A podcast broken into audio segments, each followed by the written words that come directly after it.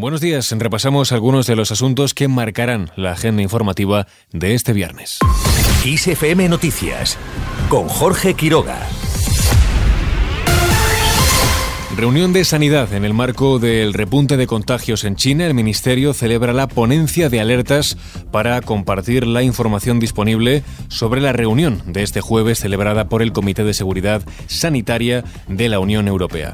Bruselas recuerda que la variante prevalente en China, la Omicron BF7, ya está presente en Europa y no ha crecido significativamente en las últimas semanas. En España estamos protegidos contra todas las variantes y los virólogos aseguran que sería extraño que apareciese una nueva mutación mucho más potente que escape a la inmunidad, ya que cuando este tipo de virus intenta ser más contagioso, normalmente pierde intensidad. Tenemos la ventaja que cuando estas variantes evolucionan aprendiendo a diseminarse mejor, se van optimizando, también al mismo tiempo se atenúan. Escuchábamos a Luis Enjuanes, jefe del laboratorio de coronavirus del CNMB CSIC. Además, en caso de que haya sorpresas, ya contamos con vacunas adaptadas a otras variantes. Hemos tenido muchos contactos, tanto con la vacuna como con el virus, y eso hace que estemos preparadas para bastantes variantes. Palabras de Carmen Cámara, portavoz de la Sociedad Española de Inmunología, que insiste en que la vacunación es la clave. Es importante poner esa cuarta dosis adaptada a la población más vulnerable. Seguimos en clave económica. Hoy se conoce el dato adelantado del IPC de diciembre. El mes pasado la inflación se moderó en tasa anual al 6,8%, aunque con los precios de los alimentos en máximos según el INE. Más cuestiones. La luz se paga hoy a 5,47 euros de media, su precio más bajo desde febrero del año 2021. Nuevo descenso esta vez del 66%. Se suman varios factores, todos ellos positivos. Estos días no hace mucho frío y eso tiene como consecuencia que la demanda no sea excesiva.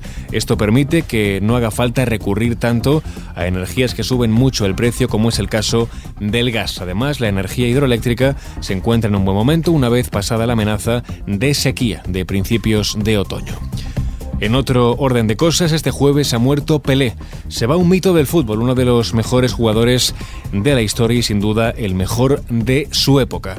Edson Arantes do Nascimento ha fallecido a los 82 años de edad tras estar un mes ingresado en un hospital de Sao Paulo peleando contra el cáncer. El astro carioca habló hace ya un tiempo sobre todo lo que ha dado el fútbol y el legado que había dejado. Fútbol me ha dado todo la oportunidad de cuidar de mi familia, la oportunidad de ayudar a mucha gente.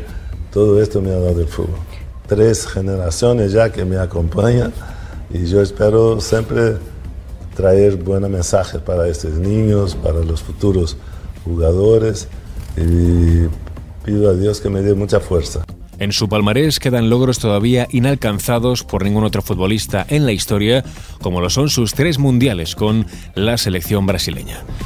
Al margen de esta noticia, Zelensky asegura que Rusia tiene cada vez menos misiles. El presidente de Ucrania ha asegurado que el ejército ruso va perdiendo arsenal tras el nuevo ataque masivo que ha sufrido Kiev en la jornada de este jueves. Ucrania ha logrado derribar 54 de los 69 misiles que ha lanzado Rusia sobre el país en las últimas horas, que lucha ahora contra los problemas en la red eléctrica, ya que los proyectiles han dejado sin luz ni agua a varias regiones del país. Y terminamos con música, lo hacemos en este caso con Patti Smith.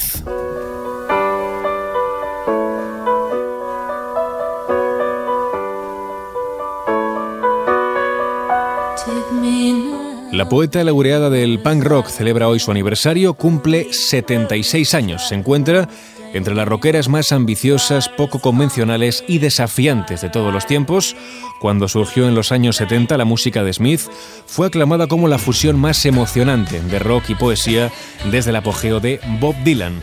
Sus salidas más vanguardistas como Horses o Radio Ethiopia a mediados de los 70 tomaron prestados la improvisación y la interacción del free jazz que permaneció después firmemente arraigado en el rock and roll primitivo de tres acordes. Sin embargo, a pesar de lo desafiante que podía ser su música, Smith obtuvo el éxito con este Because the Night que escuchamos, que ofrecía una versión un poco más pulida de su sonido.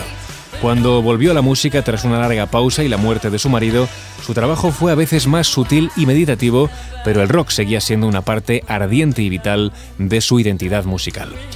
Así con este breve apunte sobre Patti Smith lo dejamos. Cristina Muñoz estuvo en el control de sonido. Más información ya en los boletines de XFM actualizados como siempre cada hora en directo.